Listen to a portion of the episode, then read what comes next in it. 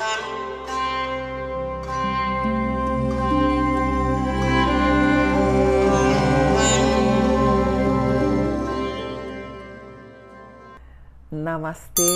o Deus que habita em mim, saúde o Deus que habita em você. Namastê, grata por você estar comigo no canal, canal Mônica Bonfilho. O canal está crescendo porque você está se inscrevendo. Então, se você não inscreveu, se inscreva.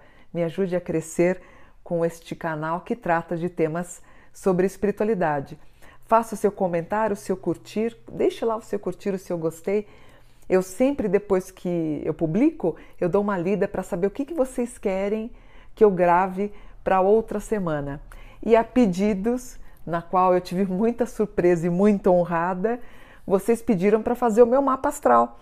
Até porque, como espiritualista, e como eu trabalho com tudo isso, estudo, trabalho, sou professora, é a minha profissão, vocês me pediram, então as pessoas querem saber como é que é um mapa de uma pessoa espiritualizada, de uma pessoa que trafegou pela Umbanda, Candomblé, Espiritismo, pela tudo que se refere ao conhecimento do ocultismo, do místico.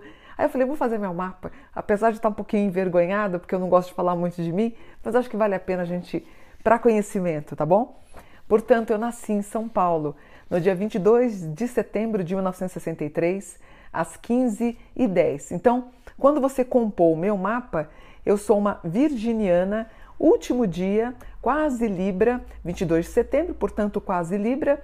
Então, dependendo, por exemplo, a minha, o meu ciclo, ele muda de 12 em 12 anos. Então, por exemplo, quando eu entrei na Bandeirantes, eu deixo de ser Virgem 29 e migrei para o Libra Zero. Quando eu encerrei minhas atividades no Portal Terra também, eu saí do Virgem 29, que é o meu grau, para Libra Zero. Então, geralmente de 12 em 12 anos eu me torno uma Libriana por alguns meses ou por alguns anos, né? Então, eu sou do signo de Virgem com ascendente em Aquário. Mapa de uma bruxinha. Provavelmente você tem muita coisa na casa 8. Eu tenho Sol na casa 8, Mercúrio na 8, Vênus na 8. Eu tenho esses aspectos de. Eu até pensei que estivesse mais na casa 8. Então, ó, Sol na casa 8, Mercúrio na 8, Vênus na 8.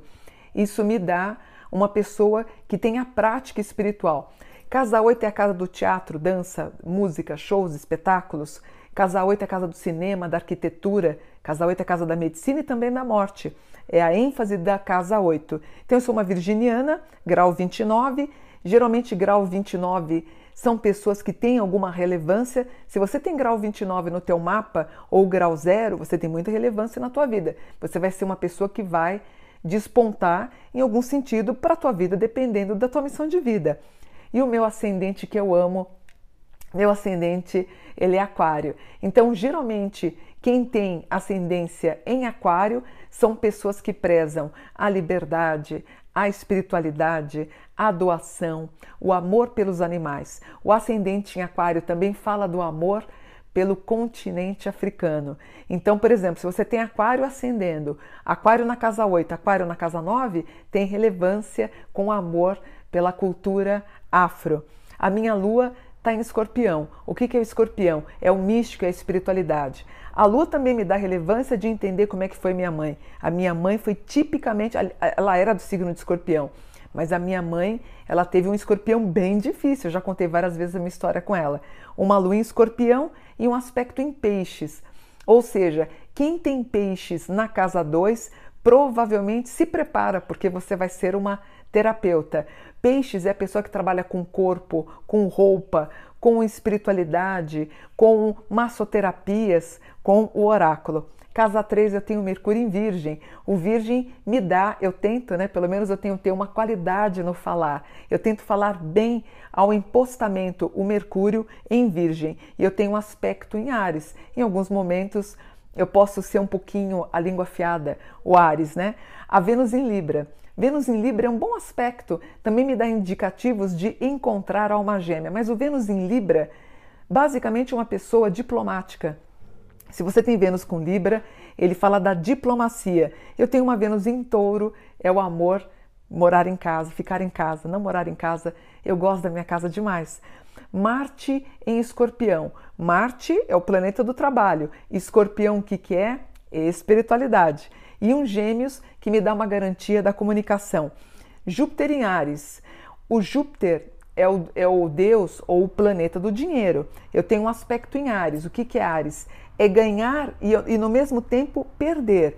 O Ares dá, o Júpiter em Ares, eu ganho e posso perder. Ou, por exemplo, infelizmente, eu tive pessoas, eu, eu tive algumas pessoas que me orientaram mal, principalmente na parte administrativa. Então eu lembro quando eu tive aquele boom dos livros, eu fui má administrada, administraram muito mal meus negócios. Então eu tive perdas financeiras. Isso tem muito a ver com Júpiter em Ares, tá?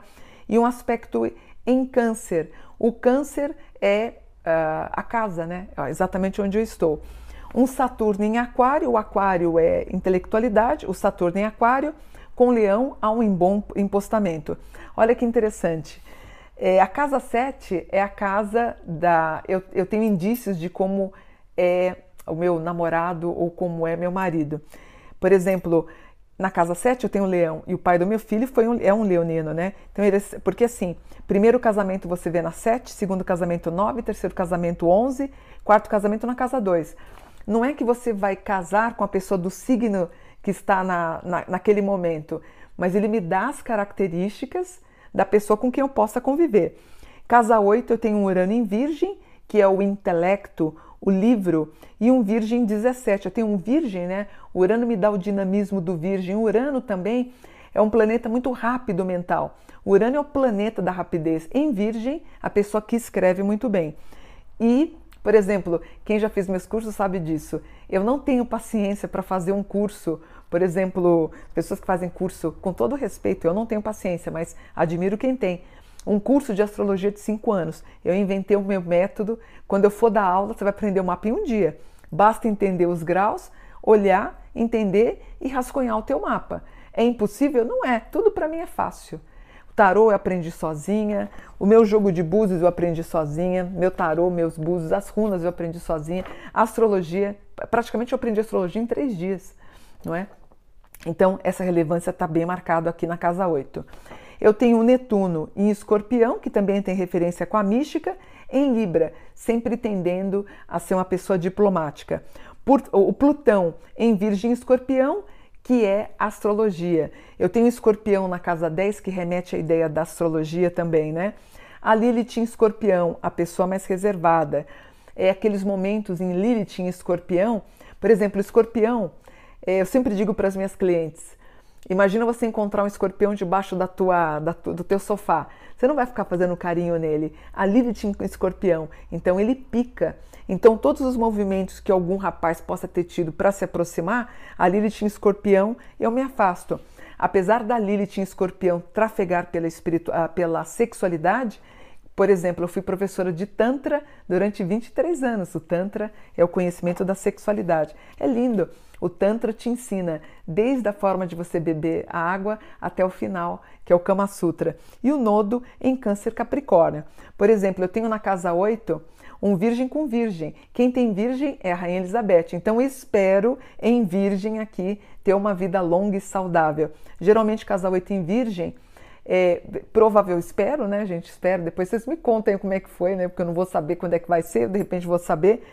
Mas o virgem geralmente é morrer dormindo. Então eu tenho virgem com virgem, é morrer dormindo. Então a casa 2 está muito bem aspectada em peixes, dizendo que eu vou trabalhar com os meus ganhos serão provenientes do fruto do meu entendimento da espiritualidade.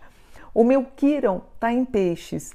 E o Kiron em peixes é se sentir ou eu fui traída, eh, modo de dizer, não é, tra... não é uma traição física. O, o, o peixes que eu tenho é uma situação de quem poderia ter me, é, me aconchegado, me protegido, não me protegeu. O meu Kiron está em peixes no grau 11. É ser traído por uma pessoa mais velha. Eu posso entender como minha mãe, que um momento da minha mãe preocupada com valores financeiros, ela fala e faz a bobagem, comete a bobagem de me induzir para a prostituição. Então a gente tem uma referência, por exemplo, pode ter sido minha mãe ou Quiro em Peixes 11, que é se sentir traído por uma pessoa mais velha, também o meu marido com 20 anos com mais idade, pode ter sido isso. Se bem que ele não, não houve traição no casamento, mas houve traição de confiança. Aí eu tenho aspectos que trafegam muita coisa em Libra, que dá os movimentos de diplomacia. É um mapa assim, olha, eu falei para o meu filho, eu vou gravar o meu vídeo, mas eu acho ele muito sem graça. Mas é um mapa de uma pessoa aí que tem aí seus anos de espiritualidade, de conhecimento. Por exemplo, a lua em escorpião me dá uma pessoa, por exemplo, você está no ano 2022, eh, na tua revolução. Uma lua em escorpião mostra uma mulher desconfiada, um homem desconfiado. Então, mostra pouca atividade ou o, não namoro. O Mercúrio em Virgem é a professora. O Marte em escorpião, escorpião com gêmeos, que é a comunicação. Por exemplo, eu tenho uma lua na casa 10. Quem tem aspectos na casa 10, você vai ter relevância no palco, no show, música, danças, espetáculos, televisão, rádio, emissoras de TV, uma lua em, na, na casa 10. O Marte na casa 9 é muito provável, eu tenho meus livros fora do Brasil. O Marte na casa 9, apesar de eu não ter tido nem faculdade, não ter trafegado pelas universidades, que eu amo, né? amo o saber, o Marte na Casa 9 também me dá uma. Rele... Por exemplo, eu dei palestras em universidades, embora sem muito estudo. Então, o Marte na 9 também pode dar o entendimento que eu possa vir trabalhar no exterior. O Júpiter na 2 me dá as garantias financeiras. Quem tem planetas na casa 2 dá uma certa segurança financeira. Saturno na 12. Toda vez que você tem alguma coisa na casa 12, fala de uma certa reclusão. Saturno na 12, você é aquela velhinha enfiada dentro de uma chácara. Eu já sou velhinha e tô aqui na chácara. Netuno na 9, viagens internacionais. Plutão na casa 7. Casa 7 é a casa de relacionamentos. O Plutão, houve uma desestabilização na casa de relacionamentos. Lilith na 9. Lilith é a nossa mulher fatal. Casa 9, uma mulher elegante. Então, sexualmente falando, a casa 9 me dá uma certa elegância. E o nodo na 5. Casa 5 é a comunicação, é o entretenimento. A melhor uh, questão do meu mapa é o nodo na casa 5, ou aonde que eu vou me sair melhor, casa 5 é a casa do entretenimento. Portanto, os meus livros, que são entretenimento, o YouTube, o meu canal, enfim, todo esse viés de comunicação tem as referências que o meu nodo na 5. Então, se você quiser entender, se entender como bruxinha, como bruxinho, tá aí o meu mapa para te ajudar a obter mais conhecimento. Gostaram? Um beijo, gratidão, namastê por um dia de luz.